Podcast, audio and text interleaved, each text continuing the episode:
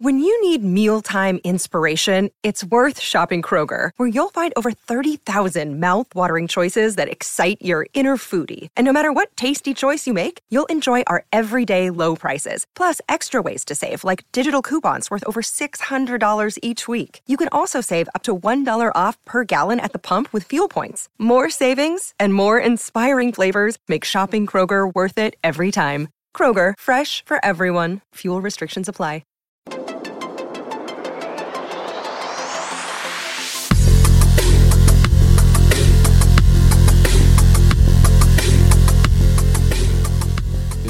Tiempo Desperdiciado. Esto es el review con spoilers de Luis Miguel, la serie. Si me permite, me gustaría aprovechar esta noche para presentarle a un cantante que es mi hijo. Señoras y señores, con ustedes, Luis Miguel. Hola familia.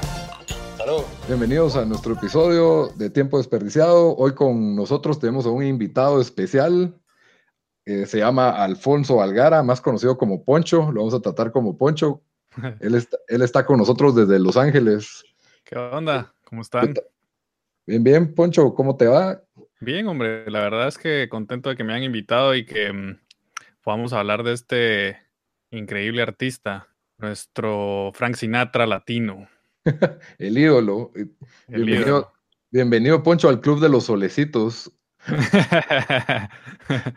Ba- Bamba, ¿cómo estás? Desde Houston tenemos a Bamba también. ¿Qué onda, siempre. mucha? Aquí, buena onda que Poncho se pudo unir a la, a la discusión de Luis Miguel. Y para los que nos escuchan, si no supieron amar nuestro podcast, eh, ya se pueden marchar. Si no, pues, eh, vamos a hablar un poco de Luismi, de Luismi, la serie que ha sido todo un fenómeno. Ah, La verdad, Bamba, es que ¿cómo es posible que a mi lado no les vaya a gustar este show? Entonces, para, que, veas- para que veas que es incondicional. Ala, Poncho, ¿qué? Ahí está la trifecta, el hat-trick de Luis Miguel. Pons. ahí, todos con las colaboraciones que van a estar prendidas toda la noche. No sé tú, pero yo sí traigo un montón. Para que conozcan a Poncho, pues él sí ha tenido un poco de contacto con la música. Él, él ha sido más que todo cantante. Entonces, comencemos. A ver, con, con nuestro invitado, Poncho.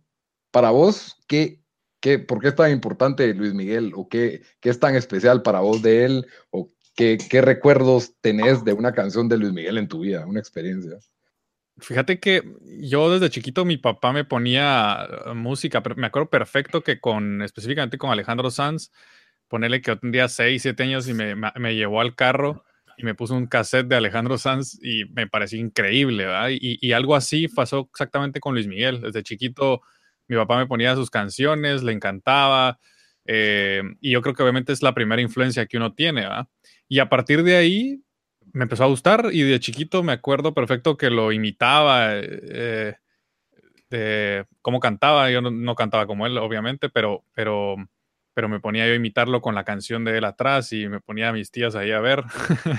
Entonces, imagínate a ese nivel de, de fan lle- llegué a ser, ¿verdad? Y, y, y, y, hoy en día, o, ya cuando uno va creciendo, eh, pues tus amigos todos oyen rock y todos oyen otro tipo de música, pero yo la verdad es que siempre fui mucho más de la música romántica o baladas o boleros y esta onda, y eso es ca- casi que la influencia de mi música personal y de, y, de mi vida. Hasta la fecha yo sigo escuchando, tenía todos los discos y, y obviamente el saber que iba a salir la serie Luis Miguel, pues para mí, como siendo fan, digamos, eh, significó muchísimo, obviamente. era todo un evento. Exactamente, digo, sin, sin tampoco ser un fanático loco, ¿va? pero sí, sí, sí me interesaba porque siempre lo he seguido y porque siempre ha sido un misterio su vida y así, ¿va? Todo, no, tampoco sos un, un groupie. Sí, no, no, no tanto. Lo que sí, la Pili se mata de risa porque le conté que cuando tenía como 14, 15 años me fui a un concierto de él solito. Bueno, tenía quien me acompañara y me fui solo, ahí en el, en el estado del ejército. Wow. Ni hermanos, ni papás, ni, na- ni nadie. Nadie, nadie. Fui a ver si habían boletos así de reventa a último momento y me fui a meter hasta el final del público, pero había que A esa estar- edad, mientras Poncho, o sea, y mientras yo iba a conciertos de rock, de death Ajá. metal en, en Guatemala en español, Poncho iba a Luis Miguel, ¿ve? Qué sofisticado. Exa- Exactamente. Bueno, a los 14 años, no, no sé, Bamba, a los 14 años estaba jugando Nintendo 64. Así que Poncho sí estaba cacho Yo avanzado. cuando tenía, creo que ¿qué? como 16, algo así, fui a esa onda de guerreros del metal y eh, Noctis, no sé qué diablos, eran unas bandas todas así raras, entonces sí. Sí, sí, no, yo nunca fui así, fíjate, y tengo muchos amigos que sí fueron rockeros y, y toda esta onda, pero yo sí fui totalmente bala- bale- baladista y, y Bole- bolerista. bolerista Pop y popero, sí, exacto. Mm, ya. O sea que fanático, de fanático de Luis Miguel, ¿te declaras culpable o no? Culpable totalmente, ¿O no? culpable. Pero está bien, está bien, Poncho. La verdad es de que, pues sí, ¿verdad? Empezó desde tu papá el, el aprecio por Luis Miguel y vos, Bamba. ¿Qué es lo, lo que te acordás de Luis Miguel? Fíjate que yo más tarde en la vida le encontré como que la gracia a Luis Miguel, o sea, cuando yo era, cuando era chavito, ponete, mi papá no escucha música en español, pero mi mamá sí, pero mi mamá era como, más como Leo Dan y los iracundos y como más setentero. Ok. Ajá, y eso pues me lo pegó, o sea, era bueno, pero por ahí miraba a veces mis tías y, y ellos miraban a Luis Miguel en la tele, yo me recuerdo que decía, ah, ese cuate sí tiene, o sea, qué, qué planta, mírenle el pelo, yo burlándome porque yo escuchaba que, que rap, que rock, que esto.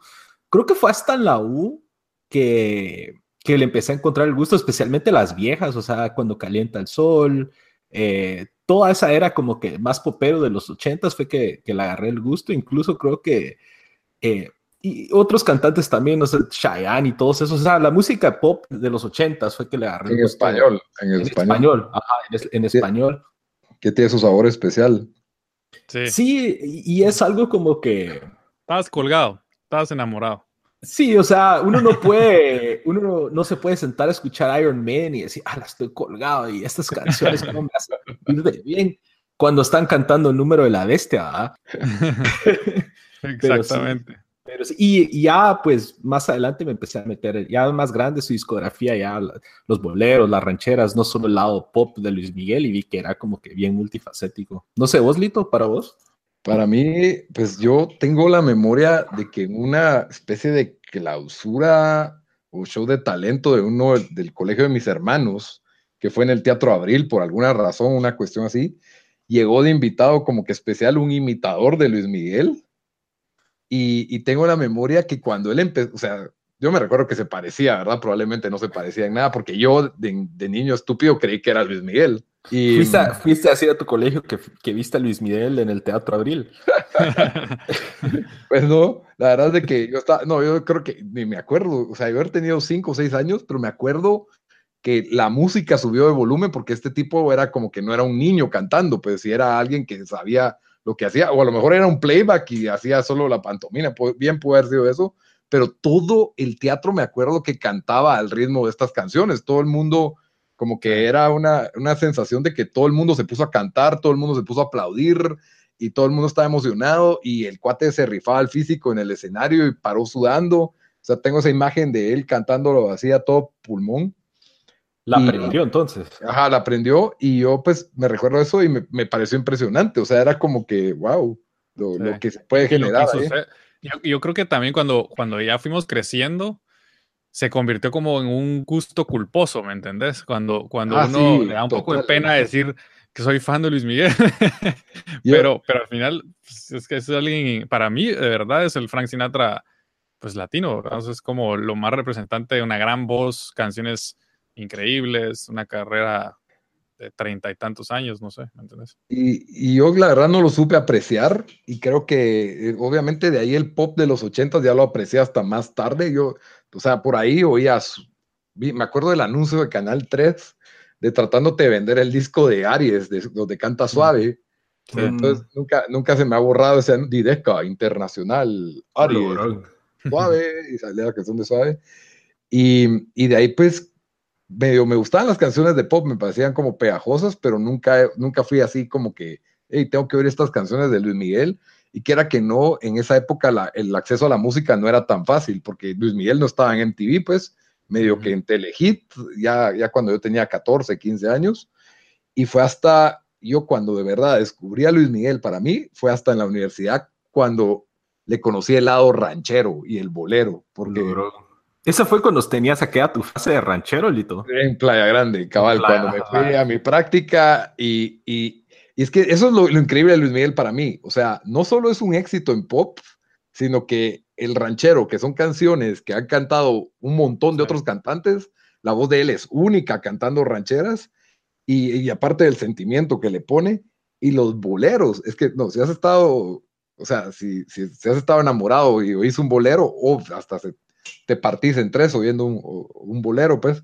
Entonces tienen un, un, sentimiento muy fuerte y el hecho que este personaje no solo domina esos tres, sino que canta, tiene una presencia en el escenario que cuando lo ves cantar en vivo es, es, es otra cosa, ¿verdad? Sí, increíble. Que no, que no, no genera cualquier cantante por lo menos no, no, otro cantante en español a mí no me, no me impresiona como, como, yo, como Luis Miguel. Yo creo que el único que para mí tal vez le llega también es Juan Gabriel, Fatos. Sí, puede ser. Porque, y, y, ese le agarré el gusto antes porque mi mamá, él, ese es el favorito de mi mamá, entonces ella lo escuchaba mucho y él como que antes de Luis Miguel le agarré el aprecio a Juan Gabriel. Cuando ahí, decía, es que yo no nací para amar. ya bien borracho, cantando, es que yo no nací para amar, mucha, esa canción te parte el alma, ¿verdad? y pues luego en mi vida me di cuenta que no era cierto, pero pues en su momento... en, tu, en, tu, vida llegaste a conocer el amor, amor nació de ti. Ah, pues sí. Pero Entonces, no, y, y, Poncho toca un buen punto porque es chistoso como el, especialmente el pop, el, ese ciclo que de uno, ponétele uno cuando es adolescente, no, le, no quiere estar asociado con estos cantantes que son muy así románticos, muy suaves, uno quiere que quiero ser rockero, que rap, que esto como que algo más edgy. Uh -huh. Y por eso uno no le pone tanta atención, pero es una música que, como nos hemos dado cuenta, es 2018 y sus canciones pues no, no pasan de moda, pues, o sea, y, y sí. le preguntas a, a, diría, antes hubiera dicho 10 de 10 latinoamericanos, pero desde ayer que Daniel dijo que nunca, que él no conocía ninguna canción de, de Luis Miguel, lo cual me sorprende, o sea, todavía... Pero Daniel... Yo, yo creo que tal vez no es consciente, pero seguramente ha escuchado, ¿me entendés? O sea, es imposible ser o sea, vivir en el mundo de hoy y no haber escuchado alguna vez una canción que sea. Eso es lo que. Ajá. Pero, pero si él tuviera que ganarse mil dólares por decir tres nombres de tres canciones de Luis Miguel, no te las dice, ¿me entendés? Ah, eso es esto. Pero pues al menos. Yo digo que nueve de cada diez personas del, del mundo hispanohablante te sabe al menos una. Y Daniel, al igual que Luis Miguel, no es de Latinoamérica, él es de Puerto Rico. Ah, bueno. Como, como, es de Veracruz. Cierto, no, no es veracruzano. Yo creo que se muere si se entera que es de Veracruz, Daniel. sí. Para vos, Poncho, o sea, creo que hablamos bastante de, de, de, por, qué, por qué nos gusta o nos parece impresionante Luis Miguel, pero ¿y qué o sea, vos que has tenido tal vez un contacto más cercano con la música de él y con el mundo de, de la música, porque yo lo que digo es que todos los días, México especialmente, produce un montón de cantantes y todos cantan bien, todos son guapos, todos saben bailar. ¿Qué, qué hizo que Luis Miguel tuviera este tipo, o sea, se destacara de este montón de artistas que producía México? Pues, o sea. Mira, yo, yo lo que. Es un factor de muchas cosas, es, es, más bien una, un conjunto de, de muchos factores. Y, y, yo te diría que principalmente es obviamente, primero que nada, la, la, voz que tiene es espectacular. El único que tal vez se le pueda parecer un poco es Cristian Castro, David Bisbal y por ahí. Y estoy seguro que hay muchos que tienen una voz increíble. Pero bueno, a eso hay que sumarle el hecho de que es increíble en el escenario. Eh, eh, siempre tuvo un estilo peculiar, digamos, de moverse en el escenario, de hacer espectáculo y todo. Uh -huh. Segundo, el hecho obviamente de ser físicamente guapo, es, es alguien atractivo, eh, muy carismático cada vez que se reía eh, las chavas se volvían locos, es imposible no aceptarlo, ¿me entendés? Y la, y la otra, yo creo que también, yo siempre he dicho que el mundo de la música es un mundo de canciones y él además de todo tuvo gente que lo asesoró bien en ese sentido, ¿me entendés? Eh, y él tuvo también la intuición seguramente de escoger canciones en toda la subida que han sido exitosas. Y, y, y para mí un, un, punto de inflexión en su carrera fue haber sacado romances, porque era, venía de ser un, un cantante para chavitas, donde todas las chavitas se estaban viendo locas y de repente se le ocurre cantar para un público un poquito más grande o para sus mismas chavitas que ya iban creciendo. Entonces se vuelve un, es que era como el príncipe azul, ¿me entendés? Que cantaba de todo y, y, entonces yo creo que es el conjunto de tantas cosas de, de, de, tomar buenas decisiones, de rodearse de gente buena y dedicarle su vida entera a la música. Además de esta parte que yo creo que, que, es, que es lo que lo hace un gran ídolo, que es el mantener su vida tan, tan en privado, tan, tan secretiva, o no sé cómo se diga, donde todo es como misteriosa, como, como, ajá, como no se sabe qué está pasando. Muy resguardado, fuera de la farándula, Que, que eso es que ha sido como que el acabose de muchos cantantes, ¿verdad? Que les pasa ahí algún escándalo y de ahí se los comen vivos, pues, y Probablemente hizo un buen trabajo y se ha saturado él de esto bastante rápido, porque como si vemos en el show eh, todo esto que le pasa son problemas de alguien adulto y él solo tiene, acaba de cumplir los 18 años, ¿verdad? Entonces probablemente supo manejar eso con madurez o como vos decís, estaba muy, muy bien asesorado. Y el punto de inflexión que vos decís es Romances, que es un disco de boleros, ¿verdad? Si no estoy mal. Exactamente, ese es el primer romance, que es cuando él rompe la parte, digamos, de, de estar viniendo de puro pop y pop. De repente contaba algunas baladas, pero cuando entra al, área de romances, yo creo que se vuelve ya un, un, ídolo, ¿me entiendes? Es totalmente un ídolo para México y para, para muchísima gente. Y que eran canciones ya famosas para el mundo de habla hispana y probablemente la rejuvenece o la refresca con... Y, y, te voy a decir algo, yo creo que también hoy en día hablamos de él y estoy seguro que aunque no hubiera salido la serie, igual estoy seguro que si nuestra conversación fuera la misma, eh, estaríamos hablando de que, de que ya es un es, es, totalmente un artista eh, de los mejores que han existido en la historia del habla hispana. Y, y, y, esto es porque le hemos dado, por, porque ha pasado años y años, ah, ¿me entendés? Hoy en día ya no se, ya, ya los artistas ya, ya no tienen tal vez un Raúl Velasco que los lanzaba como antes o, un Televisa atrás de ellos que los, que los, los volvía unas superestrellas y unos dioses, ya, ya, no existe eso. Exactamente, entonces hay que hacer muchas otras cosas para poder sobresalir un poquito. Entonces ya no hay ídolos como antes, es muy, es muy, raro, a menos pues en español es muy raro. Sí, y, estamos bombardeados de artistas nuevos cada día, especialmente con Internet, que es un medio que no tiene filtro. Entonces, todos los días hay alguien nuevo, hay una canción nueva. Ni Yo no me acuerdo la última vez que me. Bueno, tal vez Bamba, vos que sos más musical, pero de escuchar un disco nuevo ah, Si no es por los reviews de este podcast, no lo hubiera casi. yo, no, yo, yo, más seguido, pero es también es lo mismo, ¿no? Que, que escucho más en inglés que en español, pero eh, como te digo, ya es una cultura que se cambió. Ahora es, todo se trata del sencillo, ¿a? que el sencillo, el sencillo, el sencillo, y ya nadie le pone tanta atención al álbum. Lo otro que quería mencionar también de, de lo, lo, otro, lo que, mencionas, lo que mencionaste, Poncho, que es trascendental, Luis Miguel, de que también en el mundo de habla hispana, o sea, hay gente que ha sido, ponete el ídolos nada más en Argentina o en España o en México, pero él es de los que realmente España, Sudamérica, Centroamérica, México, hispanolantes en Estados Unidos es un es uno de los grandes y son pocos que han alcanzado ese, esa aceptación universal de todas las diferentes culturas de hispanohablantes, ¿no? Yo creo que podemos concordar que es el número uno, ¿o no?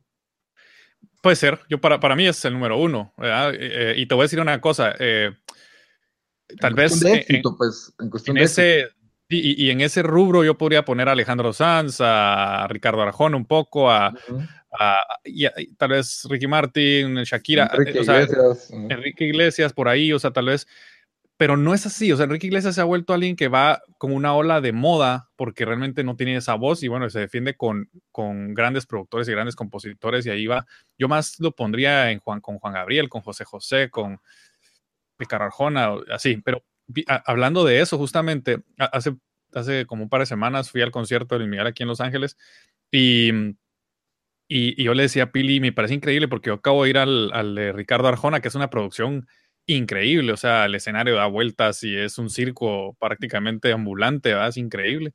Y, y, y, cambio, Luis Miguel siempre ha mantenido la misma estructura absolutamente de todo en su show, ¿me entendés? Y, y, es por una sola razón, y es porque el show es él, Nadie va a ver el espectáculo detrás de, de él, sino él, la gente lo va a ver. Él no necesita, no necesita para nada. tiene una voz espectacular, es un showman, llena el escenario con una sonrisa.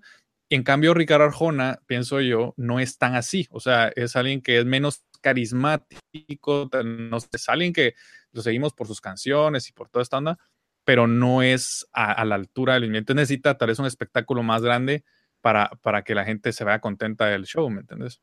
Sí, Arjona tiene su propio estilo, pero sí creo que no, no tiene una trayectoria tan completa ni tan versátil. O sea, el estilo de Arjona se ha mantenido desde el, y en mi, a mi criterio se ha deteriorado, pero es cuestión de cada quien, pero, pero se mantiene en su mismo género y eso es lo que para mí destaca a Luis Miguel. O sea, tal vez yo no soy tan conocedor de Alejandro Sanz y de Juan Gabriel. Juan Gabriel creo que sí, pues rosa con el pop y rosa un poco con el tipo así romántico. Es que sí tiene, tiene la variedad. Sí tiene la, la variedad, cabal, pero, pero digamos que los éxitos de pop de Luis Miguel de los ochentas tenían una calidad de producción comparable con la producción de música de los ochentas del pop de Estados Unidos. Y luego se va al, a ser un cantante de boleros y tiene la calidad de los mejores cantantes de boleros. Y de ahí ranchero y la mejor calidad de cantante ranchero, ¿verdad? Y tuvo mancuernas increíbles. Para mí, por ejemplo, este Juan Carlos Calderón, que fue uno de los primeros productores que tuvo en sus discos. Juan Carlos Calderón se, apoyó en Luis Miguel en, volverse uno de los productores más influyentes de habla hispana y Luis Miguel se apoyó en Calderón para, para su carrera, para que su carrera se relanzara. O sea, es una de las canciones más importantes que tiene Luis Miguel es gracias a él. Entonces, también todo eso es como una cuestión como de suerte, ¿me entendés? Como, una tormenta perfecta. ¿eh? Es, ajá, exacto, ir, cayendo en, el momento y en el lugar adecuado, en, todo, y, aparte obviamente apoyado por el talento increíble que tiene. Bueno, ya, no, ya nos extendimos demasiado en, adorar al sol, y así que eh, les, caigo con la pregunta sorpresa. Ok. Ok, a ver, si tuvieran que escoger un una especie de dueto entre Luis Miguel y otro cantante o banda, ¿con quién sería? Que les gustaría oír canciones de Luis Miguel, pero acompañado de o esta banda para que le cambie el estilo de la música o de este otro cantante para que haga una especie de dueto. Que, les, que, no, que no ha pasado y que les gustaría ver. Sí. Eh, que esté vivo, ¿verdad? Bueno, si quieres fantasear con los muertos, está bien, Pocho. Pues a mí me hubiera gustado ver el de, el de Michael Jackson. Ah, Eso hubiera estado increíble. En la serie, ¿ah? Sí, porque, porque de hecho tiene una canción, la de. Bueno, hay una canción que, que él hace el cover, Luis Miguel, y hubiera estado increíble hacer un crossover, digamos, que hubiera sido de los dos idiomas con los dos. Pues, ¿Te imaginas? Sería increíble. Ah, creo que. La que no me amas. La de. Es la de. No culpes a la noche. Exacto. Esa es la de To Blame It on the Buggy, que es la de Michael Jackson, ¿ah? A ver, pues, ahí está. Eso hubiera estado increíble, la verdad. Sí. Aunque ojalá Michael Jackson no hubiera abusado de Luis. Sí. Ahí se comparten, se comparten drogas entre ellos. Yo creo que solo porque acabo de ver hoy está eh, no sé si ustedes vieron la, la versión de, de no, no, estoy diciendo Taylor Swift, pero por eso eh, se me vino a la mente Earth, Wind and Fire, porque ella sacó el cover de ah, septiembre, que es malísimo. Pero me imaginaría yo Earth, Wind and Fire y Luis Miguel echándose, ponétele como las de Calienta el Sol y esas, ¿no? Cuando calienta el sol. Earth, Wind and Fire con Luis Miguel. Y aparte tienen esos metales peculiares los dos, ¿no? Exacto, ajá. Yo creo que le darían un toque el, el, el brass section de Earth, Wind and Fire bien, bien, o sea, bien calidad, bien bueno, pues, o sea, bien bueno para. Bien, calidad. Eso, eso chapín, ¿Y vos, Lito? Pues no sé, yo lo, yo lo vería pensando y creo que pero tal vez es al revés. Tal vez me gustaría ver a Luis Miguel cantar canciones con Los Ángeles Azules, porque a mí ese, show en vivo de Los Ángeles Azules con Sinfónica me pareció impresionante y que tenían un artista invitado diferente a cantar cada canción. Pero yo siento que, bueno, ya probó rancheras, boleros y pop, que la cumbia con Luis Miguel, no sé, podría ser algo bastante raro. Creo que eso podría, ser, podría ser bien espectacular o un desastre. Totalmente. Así, así a, primera, a primera te diría que qué cosa más espantosa, pero tendría que sugerirlo. ¿No, ¿no has oído el, el, el, en vivo de Los Ángeles Azules con un montón de artistas? Así imagínate, imagínate lo cantando. Es callada, tímido, inocente. ¿Cómo te voy a olvidar? Sería increíble Luis Miguel cantando 17 años. Es, creo que es un sueño que tal vez me voy a morir sin ver.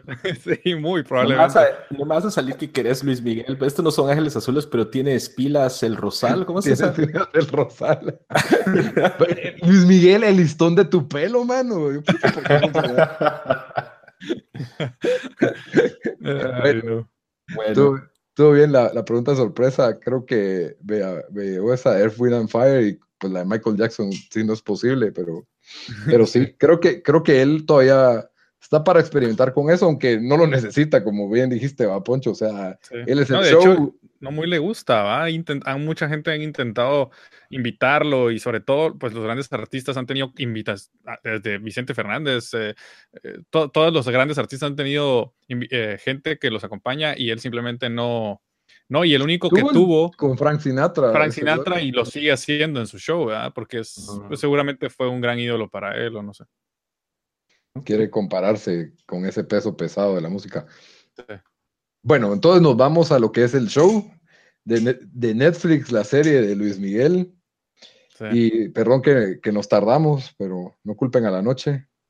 Entonces, eh, comencemos con, bueno, con el show de Netflix. La verdad, yo vi el tráiler y estaba emocionado, como que quiero saber la historia de Luis Miguel, porque cabal, como dice Poncho, hay cierto misterio en la vida de él. Yo no me había dado cuenta que era tan a propósito, ¿verdad? Probablemente lo es. Yo dije, tal vez simplemente yo soy ignorante del, del tema, ¿verdad? Y mm, cuando vi el tráiler y vi que salía de niño y que salía, pues, como que se pueden ver y que va a tener música de él, canciones de él, yo dije, esto lo he querido ver toda mi vida. O sea, siempre, yo, yo también me había pensado que hubiera sido increíble que alguien hiciera un musical con las canciones de él. Obviamente por los Mm, derechos ha de ser imposible o, o con, con este tipo de, de- canciones, ¿verdad? Pero la verdad es de que a mí sí me, me emocionó desde que vi el tráiler y el show pues no, no, me ha, no me ha decepcionado, la verdad lo recomiendo, especialmente si son fanáticos de Luis Miguel, es imperdible y, y creo que lleva cinco episodios, que tal vez el show no es perfecto, pero tiene, tiene muchas cosas buenas definitivamente y tiene otras no tan buenas. Sí. Pero yo estoy picado, o sea, yo sí, Sí, sí, sí, estoy cada domingo a las 9 de la noche queriendo ver mi show de Luis Miguel. Para vos, Bamba, ¿qué, qué tal? ¿Qué te ha parecido el show?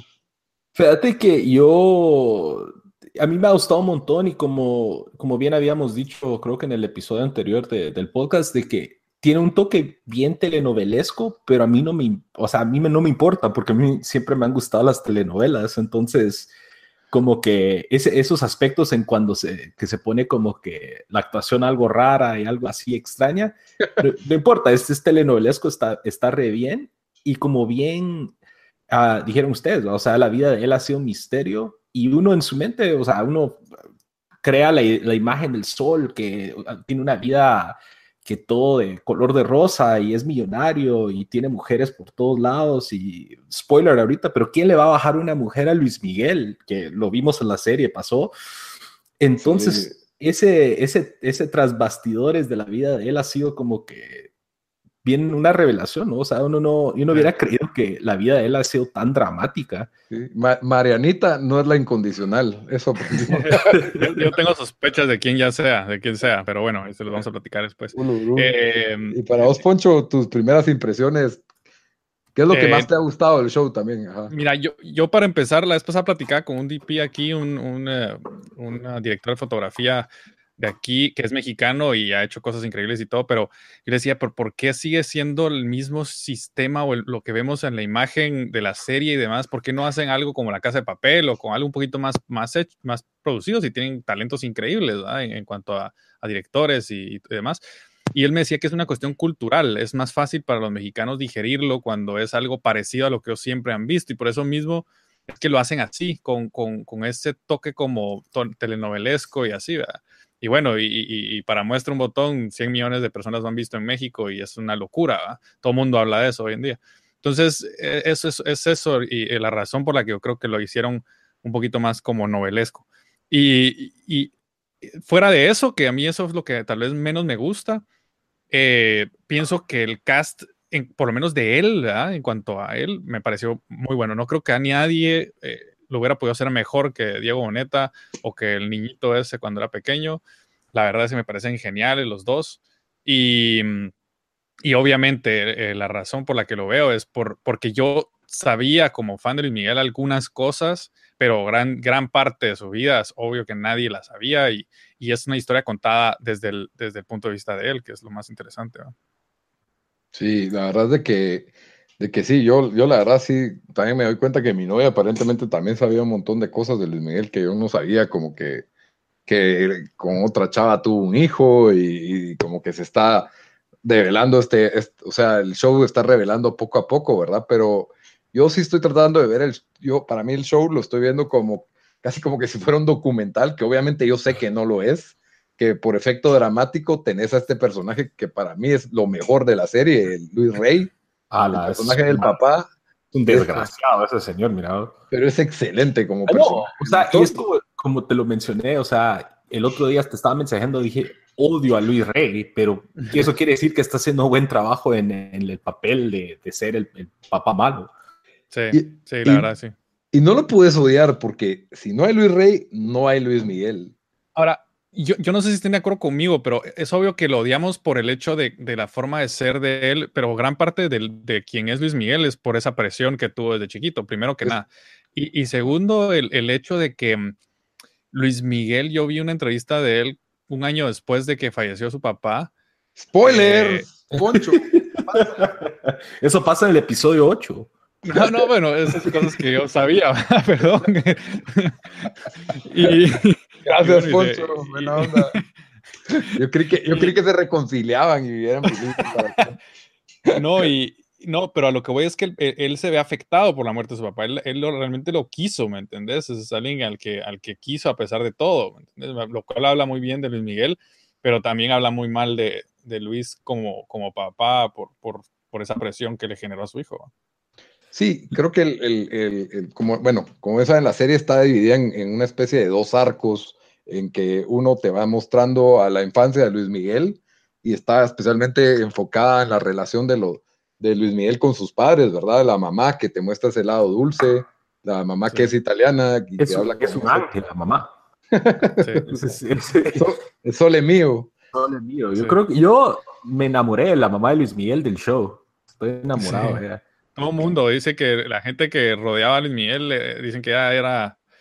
Bueno, y de hecho, yo he visto entrevistas ya post-show de la gente que, de los personajes reales, digamos, de la serie y demás, los, a los que se representa ahí, como Luis, como este Luis este Andrés García, como bueno, hay, hay varios Roberto Parazuelos, eh, hay varias gente que el burro, el burro y, todos dicen es que creo que lo único que le hace falta a Luisito Reyes que era más charming, ¿verdad? La gente que estaba alrededor de él lo adoraba, o sea, y pues. obviamente afuera de eso era un cabrón, pero, pero la gente cuando estaba alrededor de él, todos babeaban porque él sacaba la guitarra y porque se reía y porque tomaba y era todo así, ¿verdad? Entonces tal vez es lo único que tal vez le hace falta un poco. Y tal vez lo hicieron a propósito para que la gente no, no pasara eso en donde eh, ilustran al malo con demasiadas características redimibles y uno le empieza a agarrar como que, y tal vez esa fue la intención y tal vez no, pero eh, yo creo que el sentimiento de que todos odiamos al papá de Luis Miguel de la serie, creo que fue a propósito, o tal vez no, no sé. Para mí, yo para mí fue totalmente a propósito, porque, bueno, obviamente en esta historia Luis Miguel es el héroe y lo ves a él como un joven enamorado que está teniendo éxito en su carrera y tiene, o sea, obviamente es el cantante más exitoso de Latinoamérica. Entonces, un héroe de ese tamaño necesita un verdadero antagonista, ¿verdad? Y qué mejor antagonista que el papá que tiene en ese momento, en el comienzo del show, tiene el control completo de su carrera, de la toma de, toma de decisiones más importante, de, con quién va a salir, de qué, cómo va a ser el video y qué canciones va a cantar y hasta en qué películas tiene que actuar, ¿verdad? Entonces, de, necesita ese antagonista y, con lo que decías de carismático, yo siento que, o sea, el show te muestra el lado más oscuro del papá porque te muestra esos momentos internos en que él está bajo, tiene toda la presión del mundo, tiene miedo de que está perdiendo su control como Luis, con, Luis Miguel, ¿verdad? Tiene, Está en un pulso con Luis Miguel por el control de su carrera y al mismo tiempo al principio, que es donde es ese arco tipo whiplash, ¿verdad? De maestro y alumno, de que en el momento en que vos le decís que hizo un buen trabajo, ahí es donde llega la mediocridad. Entonces siempre hay como mejorar, o sea, Luis Miguel canta, se destaza la voz en el escenario y, llega a las notas más altas y para Luisito Rey pues es como que no, tenías que mejorar aquí, se te olvidó la canción, eh, no viste al público, ¿qué te pasa? Siempre hay como mejorar y eso, pues yo no sé, el, el mensaje de Whiplash y el mensaje de esta serie puede ser que ese tipo de presión es la que consigue los mejores artistas, puede ser, ¿verdad? Lo que pasa es que están tan metidos en su mente que es una presión, es una motivación, ¿me entendés? De, se vuelve como una motivación que creo que todos los seres humanos la necesitamos de, ah, le voy a mostrar que sí puedo, aunque me haga ver como tonto, al borde de quiebre y de trauma, pues, porque sí, era, no era normal para un niño tener esa, esa presión, a pesar de que era un prodigio, definitivamente a pesar de tener al mejor maestro del mundo, el niño ya era un prodigio, pues no. no Nosotros acabamos de terminar de leer el, libro de Andrea Agassi y hay un paralelismo en su historia porque eh, eh, justo hablan de, de, cómo el papá lo presiona todo el tiempo, pero mira, pues quién se volvió Andrea Agassi después, Entonces siempre hay como esa presión que, que lo hace ser quien es y, por eso creo que yo, yo creo que está bien hecho y, y, y basándonos, obviamente, hubo una queja de una de las, de las novias de Luis Miguel en relación a su vida porque decían que cómo era posible que la mostraran así, algunas personas la defendieron y demás, pero hay que recordarse que al final de cuentas es una historia contada desde la perspectiva de Luis Miguel para vender, ¿verdad? Es imposible. Es, drama, es un drama. Es drama, Y, creo que lo que nos tenemos que quedar es en esos pequeños detalles que nos hacen conocerlo un poco más, ¿verdad? Y a mí hoy en día creo que lo admiro más por el hecho de cómo ha llevado la carrera a pesar de todas las, las eh, digamos, eh, todas las cosas que le hicieron falta en su vida, ¿no? Entonces, yo la verdad es que no, no me, por más que descubramos tal vez que cómo pinta esta chava o cómo fue posible que hiciera esto o lo otro, al final de cuentas es la historia contada desde su perspectiva. Y los demás se pueden quejar y demás, pero a nosotros nos vale un comino lo que los demás piensen de, de, cómo vivieron ellos la historia. Es como él la ve que nos interesa a nosotros. Sí, ah, bueno, a mí la verdad me vale madre si es una sarta de mentiras todo lo que da ahí, siempre y cuando sea buen drama. O sea, yo quiero ver al héroe sufrir y superar o redimirse. En este caso, eh, ves la transformación del niño inocente y que quiere cómo está haciendo jugadas de poder para retomar la carrera, porque él empieza a cortar un atajo con el productor, creo que se llama Hugo en esta. Sí, Hugo. con Hugo, y se, como que saltarse al papá como intermediario. Y bueno, papá, tú te vas a quedar solo con, con las finanzas y el papá empieza a hacer unas jugadas manipuladoras para no salirse de la vida de Luis Miguel. Eh, está la, cuestión, aparte, es la gente en que él más confía, el papá, el, creo que es el tío, el primo de, Luis Rey. Sí, que también es un cabrón. Cabal, entonces tiene, tiene todas estas personas, tiene sus amigos que hasta cierto punto son malas influencias.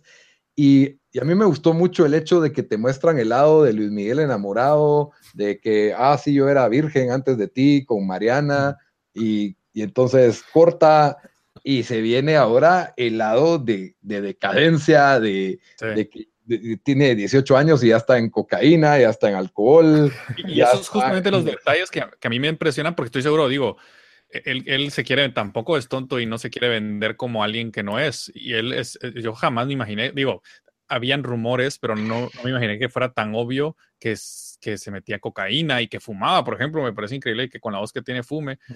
o ese tipo de detalles que son cosas que uno como fan quiere saber, ¿me entiendes? Jamás me imaginé que Luis Miguel tuvo relaciones con tantas mujeres. No, no bueno, eso sí.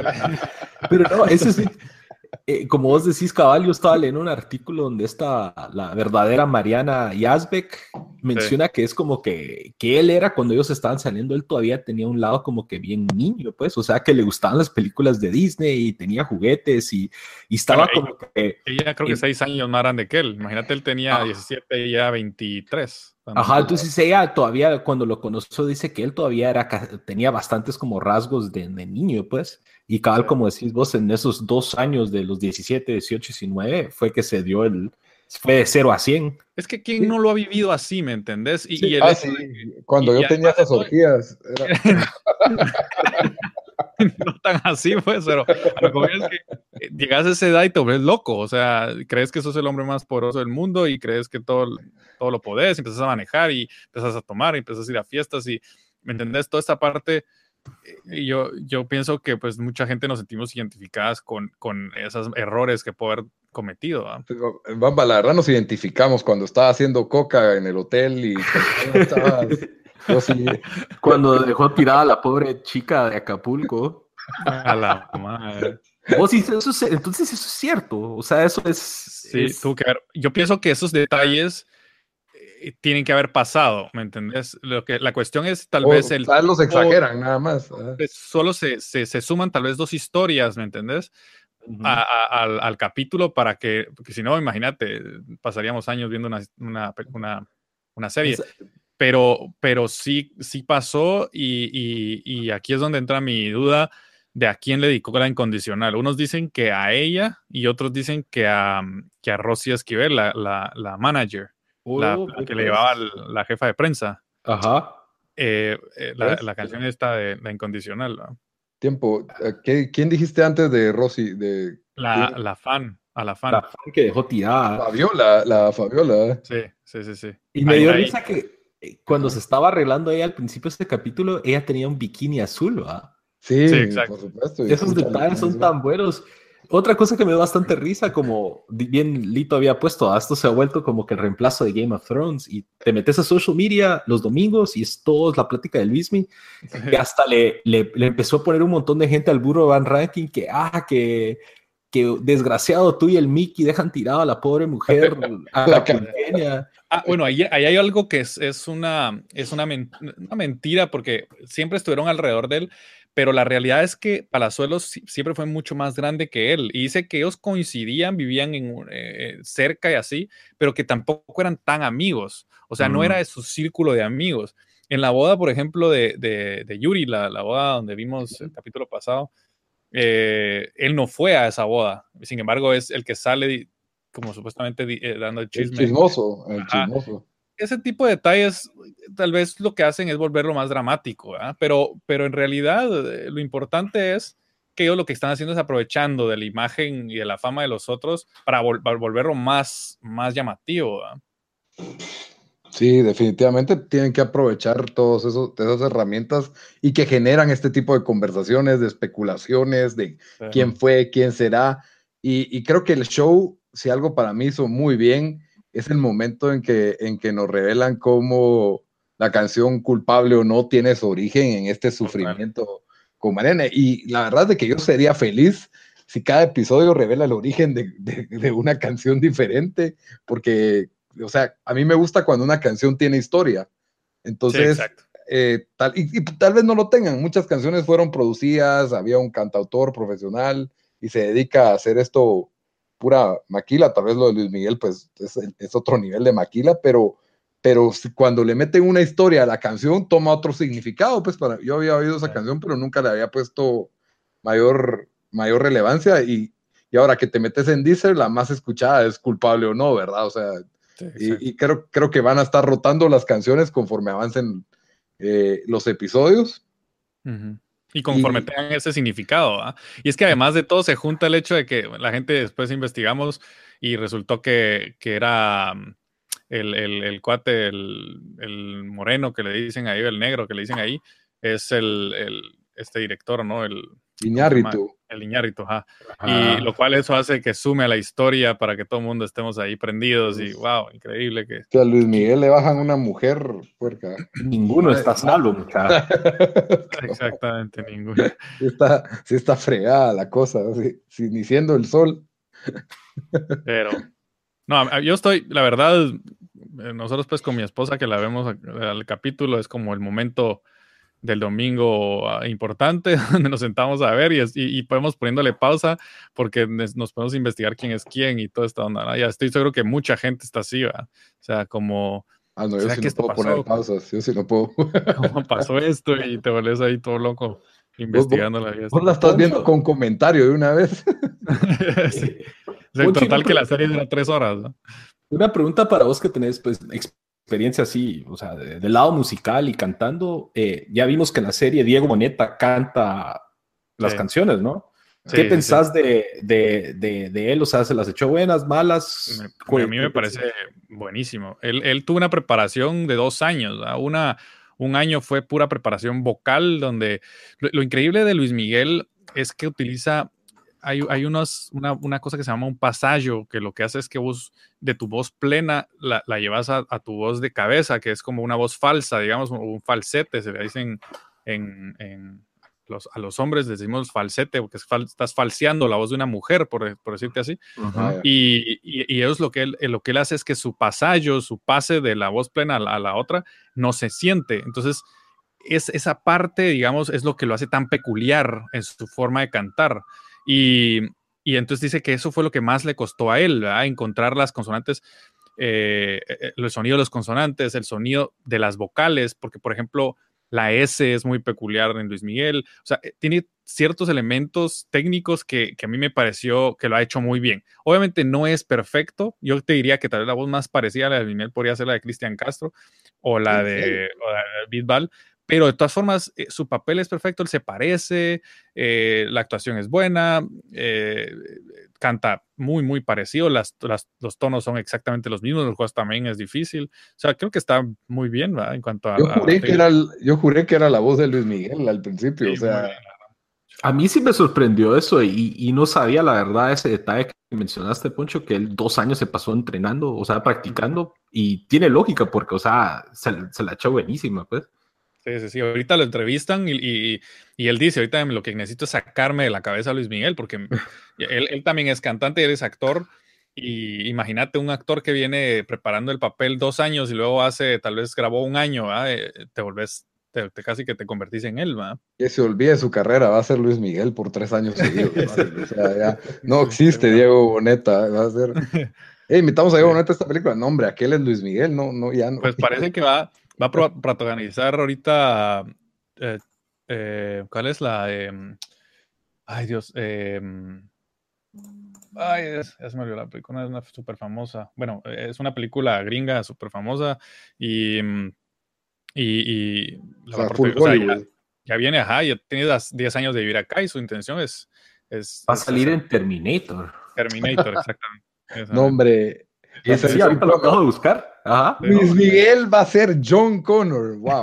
No. Ya, Tiene- Diego, Diego Boneta ya se está subiendo al ranking de ponétele como Clint Eastwood, que solo personajes badass. Ya va a ser Luis Miguel, Terminator, no sé quién más le van a dar para, Luis Miguel va a viajar en el tiempo para rescatar el futuro. Eso Y, está- tie- y tiene otro papel que sale como de, de doctor, hace poquito salió. O sea, ha hecho cosas y ya salió, salió en una serie también.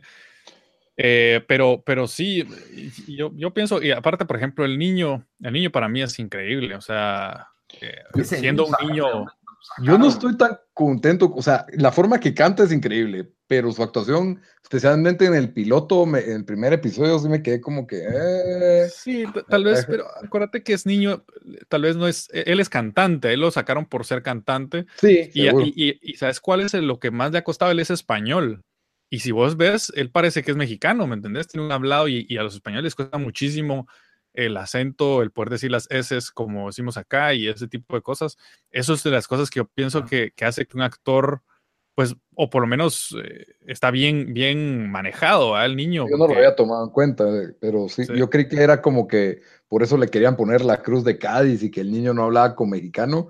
Y cabal, lo ves transformándose cuando da una entrevista, no, yo soy de Veracruz, y, y así haciendo todo el, el acento mexicano perfecto, ¿verdad? O sea, Sí, sí, sí. sí ha ido mejorando. Sí, y, y además de todo, que si vos ves a Luis Miguel de chiquito, tampoco a- él actuaba y actuaba mal, y, en sus entrevistas hablaba mal, o sea, tampoco es que, ¿me entendés? O sea, tal vez no era igual, visualmente se parecen sí, un se montón. parece un montón, totalmente exacto. Eso sí es impresionante también. O sea, no solo el niño podía cantar, sino que encima ese es idéntico. Creo que no podían escoger a otro. Sí, totalmente. Pero bueno, ya cerrando el tema del show, pregunta número uno: ¿qué canción quieren ver? Así que no, que tiene que estar en los próximos cinco episodios. Tiene que estar. yo tengo una que es probablemente mi favorita de Luis Miguel, que es La Incondicional. Eso iba a decir yo, y que saquen algo de la grabación del video, que el video Sí, es, espectacular. también, ajá, Me imagino ahí a un, a un- a un productor ahí, güey, es Top Gun, pero en México. Sí, O sea, en lugar de Tom Cruise tenemos a Luis Miguel, güey. Es el Tom Cruise mexicano. exacto, algo así. Esas cuestiones me, han llegado bastante, o sea, tema relacionado, pero pa- aparte, o sea, ponete, le salió el, el, como el behind the scenes de cuando grabaron cuando calienta el sol, salió el behind the scenes cuando grabó, y de hecho, el, el- Saboritas, me puse en YouTube a ver el anuncio, el real, el de Sí, el Saboritas, y es tan chistoso, o sea, esos detalles de ponétele esos clips cuando calienta el sol, que es un video clásico, la incondicional, que eso quisiera ver de cómo se, como vos decís, Valito, que el director le está diciendo, güey, tú eres como Tom Cruise, pero en México, güey. Sí. Y, lo- y- y es justamente, yo creo que lo, lo que a mí más me ha gustado es que muchas de las cosas importantes que han pasado, sobre todo la parte de la carrera, sí están, eh, sí, sí son verdad, ¿me entendés? Y luego, si te pones a investigar y así, son, están pegados a la realidad, entonces eso lo hace mejor todavía. Sí, definitivamente. Y en, bueno, y, y vos, Bamba, la incondicional también. La verdad de que sí, todos Sí. queremos ver ese, ese video, la verdad, trasciende generaciones y fue increíble. Se corta el pelo en el video, lo cual Sí, pues, exacto. el, el pelo de Luis Miguel era como sagrado, ¿verdad? Ujú. Y la forma en que manejaron el video. Y lo otro es, bueno, ¿hasta dónde creen que termina la temporada uno? ¿En qué parte de su carrera se va a quedar? Poncho, vos que, vos que tenés más control cronológico de la carrera de Luis Miguel. Sí, fíjate que dudo, dudo mucho de, de los momentos. Obviamente, principalmente creo que es cuando se separa totalmente ya el papá eh, y cuando vemos también divorciarse a los papás. O sea, me imagino que todo eso tiene que pasar en esta, en esta temporada. Eh, yo no sé si vos dijiste que son 10 capítulos, pues según yo eran 13 capítulos. Ah, también, bueno, lo dije, Ajá. dije 10, pero vamos más o- casi a la mitad, entonces, ok. Sí, exacto. Que, que- que según entiendo, o sea, si te pones a ver, van avanzando rápido en la carrera. Entonces puede ser que sí termine, digamos, como en, en- en orden cronológico o en, o en el momento histórico, tal vez como en los noventas. ¿ah? Él Todavía ahorita están en los ochentas, pero puede ser ya cuando van a grabar eh, 20 Suave. años, más bien, el, el- No. el disco de 20 años, uno, uno antes de Aries, creo. Ah, ok. Está bien, Bamba. ¿Y vos alguna especulación que tengas para el show? ¿Para dónde crees que va el show?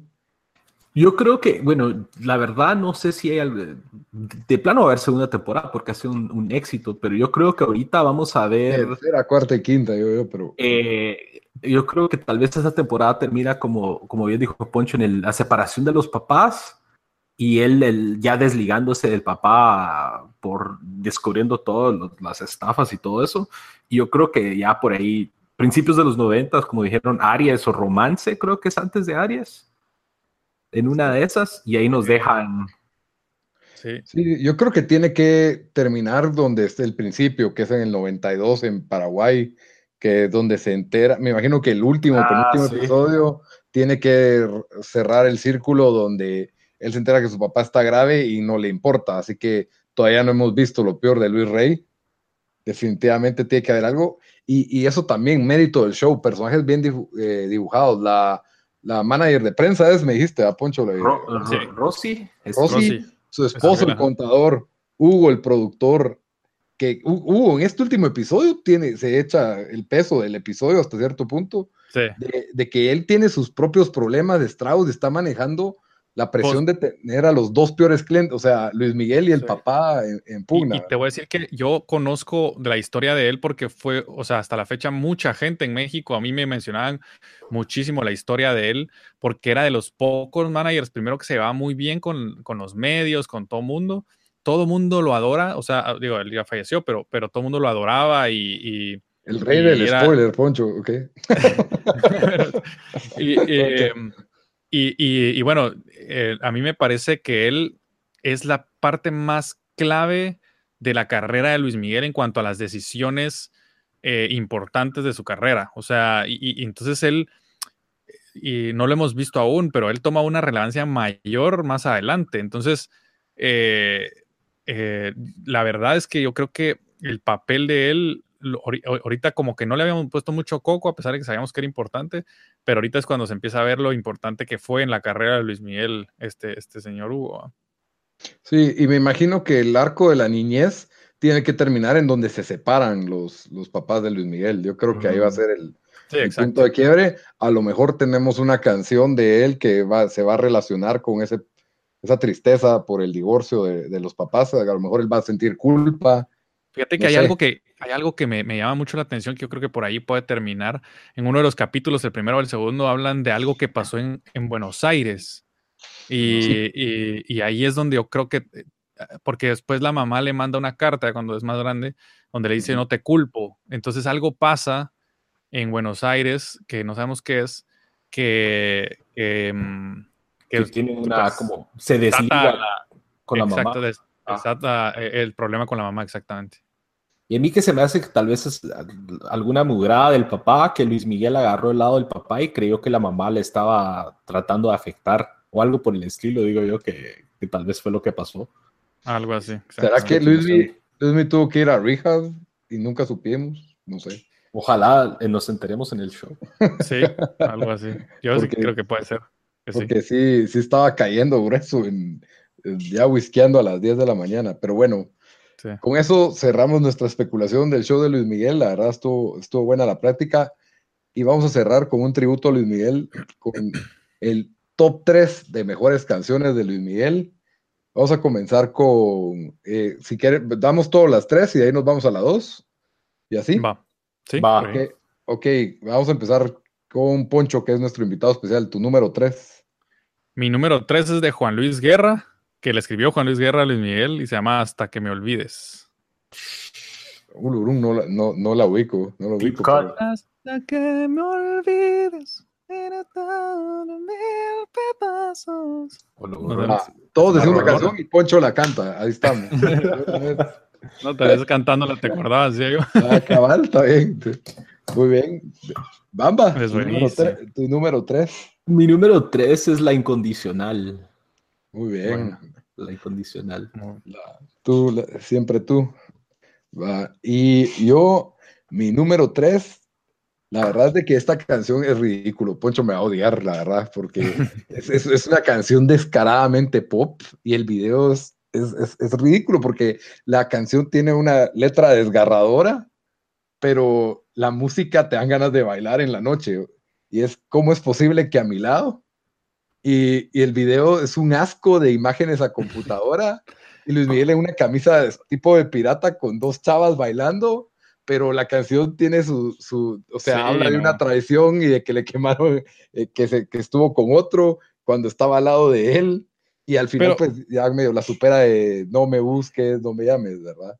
Yo sí creo que es, un- es una canción importante. O sea, pues a, a mí me parece que es, él, él es pop. O sea, también es muy pop, ¿me entendés? Es Como decía, él es el pop rey de los, él es el rey de los fresas en México y así. Y Sí, esta es, esta es una de las que te representa perfectamente a un fresa, a un Cabal. Y a mí me parece que ya es noventas y ya refinó lo que venía haciendo con eh, cuando calienta el sol y ahora te puedes marchar, ¿verdad? O sea, que Sí. son canciones que por lo menos para mí tienen menciones honoríficas, igual que la incondicional, que, pero si no supiste amar, ¿verdad? Que, o sea, que, que la verdad, o sea, son súper pegajosas y si suenan, la dejas entera. Sí. Entonces, pero para mí, yo sí nunca voy, eh, o sea, ese video de él y salen dos chavas y ahí salen cuatro con una banda y él en medio parrandeando, pero la canción es, habla de, de esto, es totalmente incoherente, ¿verdad? Pero, Sí. pero al mismo tiempo me da, me da risa y por eso es de que es mi, es mi número tres. Sí, está bueno. ¿Está bien? Ok, Poncho, tu número dos. Eh, entrégate. Entrégate de. Juan Carlos Calderón. Pues de una vez con el, el, el autor. Sí. ¿Y quién- ah, ah, bueno, una pequeña pausa, Poncho. ¿Quién es el, quién decís vos que es el cantautor que más eh, que, ajá, ¿qué más, qué, qué más ayudó? éxitos? Ajá, cabal. Él, yo creo que él es el que lo hace. Sale en el Eh, show, ¿verdad? Y, y después Armando Manzanero, ¿ah? O sea, Ah, bueno. y, y también, también Armando Manzanero, y después también participa con él. Ay, Dios, eh, ¿cómo se llama este cuate? Manzanero me imagino que es en los boleros y en, y en estas rancheras, ¿o no? Sí, en los boleros, en, en, eh, en las baladas, en algunas de las baladas que hace, en la de Por debajo de la mesa, y ese, ese tipo de Sí, canciones. pues. Eh, Y ya. Está bien, en- entrégate. Y Bamba. Mi número 2 es Cuando calienta el sol.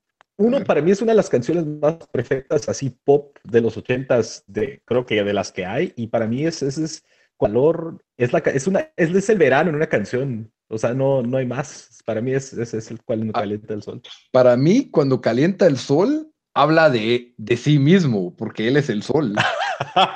Pero y la canción, él habla de cómo se estremece por una chica y tal vez, te, o sea, te habla en la playa, pero habla de todas las sensaciones que está sintiendo por esta chica en la, en la playa. Entonces, Ah, no, pues es- eh, profundamente hablando, es una canción sobre él mismo, cuando calienta el sol. es en realidad cuando él se calienta, Exactamente. cuando él se calienta por una chica. Tiene más profundidad de la que se, se imaginan cuando calienta, cuando cuando calienta el sol, o sea, ya, ya viendo la letra un poco, un poco más, más profundamente, Sí. su palpitar, su cara, su pelo, sus besos, se estremece, cabal, está viendo ahorita, y, y todo habla de, de- de cómo se calienta el sol, ¿va? Que a él le viene diciendo el sol desde que, desde que era niño. Bueno, mi, mi número dos tiene que ser si no supiste. Uy, hubo un sonido raro ahí. Ok, mi número dos, eh, para mí es, es, es el hit pionero de pop, si no supiste amar, que tiene ese video tipo Buenísima. Mike- Michael Jackson y esa canción le das play y, y siento que es como que las primeras canciones de...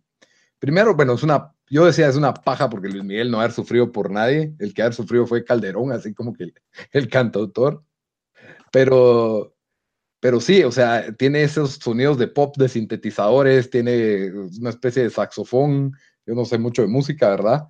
Y, y es como que siempre es como que si no supiste amar, ahora ya te puedes marchar, ¿verdad? Como que te superé. Sí. Pero sí, de todos modos, pues le, le da esta canción de, de despecho, por así decir. Y, y el ritmo, el ritmo y el pop que tiene, pues es para mí en los ochentas inigualable, ¿verdad? Y, y sabes qué A mí creo me yo costó que, dejar esa afuera. Ajá, dale, Poncho.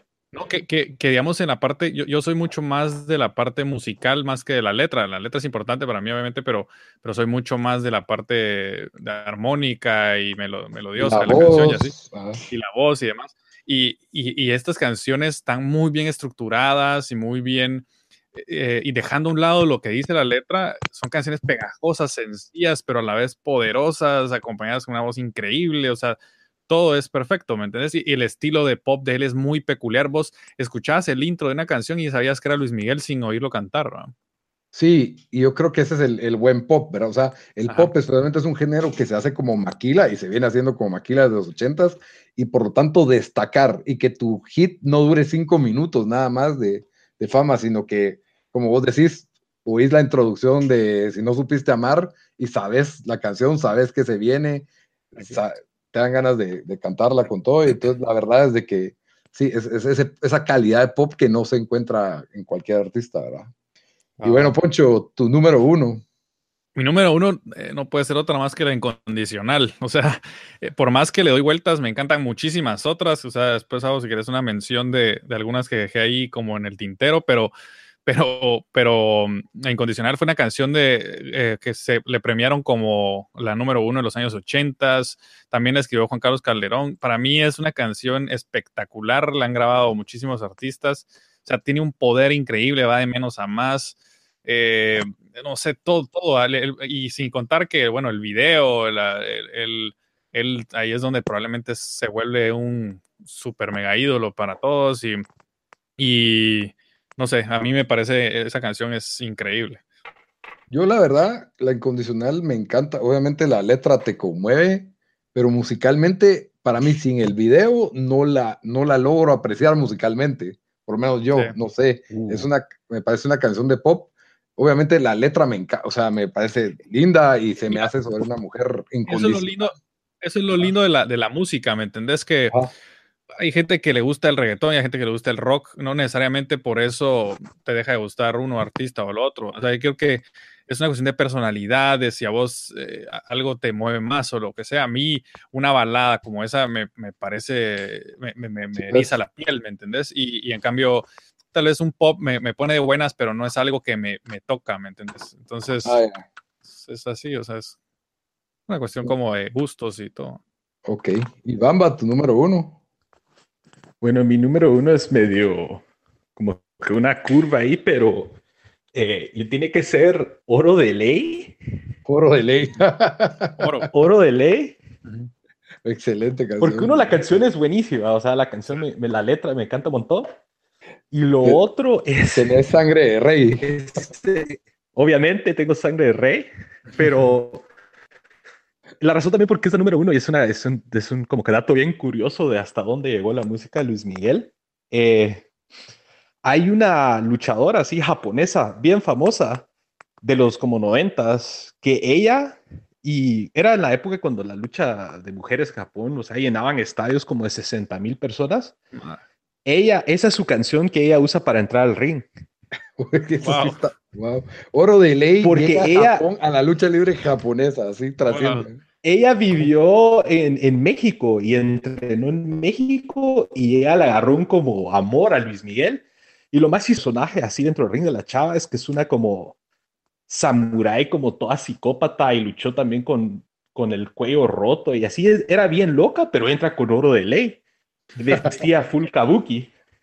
Oro de ley. Bueno, y esa visual de ella vestida full kabuki con una katana entrando en el Tokyo Dome con frente a 60 mil personas de, con oro de ley blows my mind. Entonces, por eso oro de ley es número uno.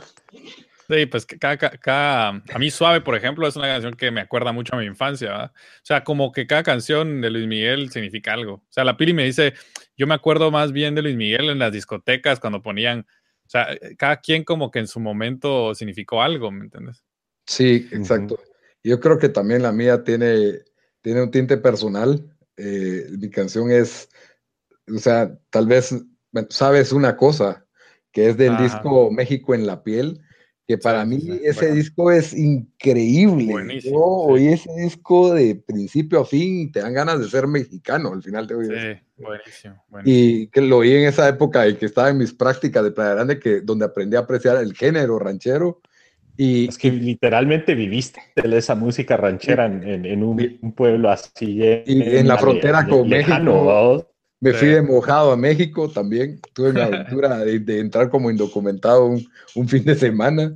No me agarraron, Pero sí, creo que a, mí la canción de México de ese disco, pero la que más me gusta, ¿sabes? Una cosa, me parece la canción más romántica del mundo.